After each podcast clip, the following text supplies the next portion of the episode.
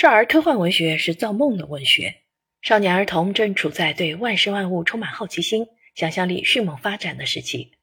儿童科幻的出现，帮助少年儿童构建缤纷多彩的想象世界的同时，也对他们科学思维的培养和科学素养的形成有着重大意义。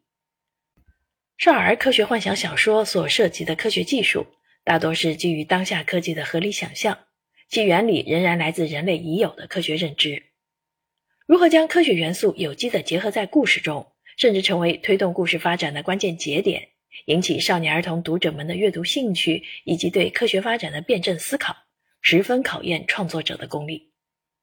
在这样的意义上，科幻作家彭旭洛的作品《地球上的外星人》成了一个典范。科学元素深入故事的机理，让小说在合理有趣的基础上体现出严谨的思辨色彩。地球上的外星人中涉及到的科学大致可以划分为三大类别：自然科学、社会科学以及思维科学。应用这些科学原理，作者设想了诸多具有创造性的科学技术，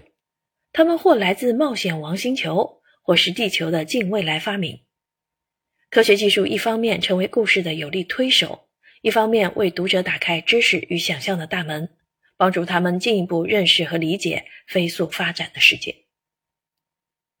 书中涉及的自然科学主要分为两个大类，即物理科学和生命科学。小说的第一部《外星来客》中，巴山虎来到地球初期，冒险王星球的科技给他带来很多帮助，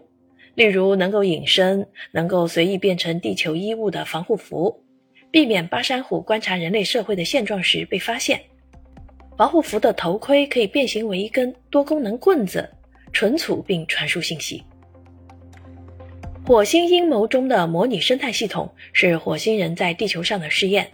但事实上，巴山虎提出的机器生物圈是基于地球上生物学和计算机科学的近未来科技想象，其出现反映了学科交叉对人类科学探索的重要意义。平行空间的外星人备份技术和对2067年的科技描述，则展现了创作者不拘一格的幻想力。超级科技的所指包括了时间的流逝，同时是巴山虎对自我存在产生质疑的导火索。其次，社会科学元素也在文本中占据了重要位置。外星来客中，巴山虎为了向地球人证明自己是外星人，采用了节目录制和现场直播的方式。他见证了观众的质疑和诋毁，最终用自己的方式赢得了所有人的信任。整个自证的过程体现出巴山虎对社会学和心理学认识的逐渐加深。最后，思维科学元素同样出现在故事中。盗梦机器中，梦印机、读梦枕头、读梦小物等发明能够打印人的梦境，从而将人的形象思维和灵感思维具象化，方便主人公记录和创作。这些科学技术的设计让故事更加具有趣味性。也对科技背后的进一步思考提供了条件。地球上的外星人将时间设定在不久的将来，作者以巴山虎为视角承担者，利用外星科技探索地球。在巴山虎原本的认知中，地球是一个文明被毁灭的星球。读者在真相尚未揭露的情况下，借助巴山虎的眼睛观看地球，飞船、防护服等工具拓展了读者认识地球的边界。真相揭露的过程，就是科学探索未知之美的过程。地球上的外星人的核心，不仅在于对科技的奇观化展示。作者凭借千奇百怪的科学技术，透视了人类现代化进程可能迎来的种种危机。少儿科幻的形式，是作者重新拷问科技价值的投射。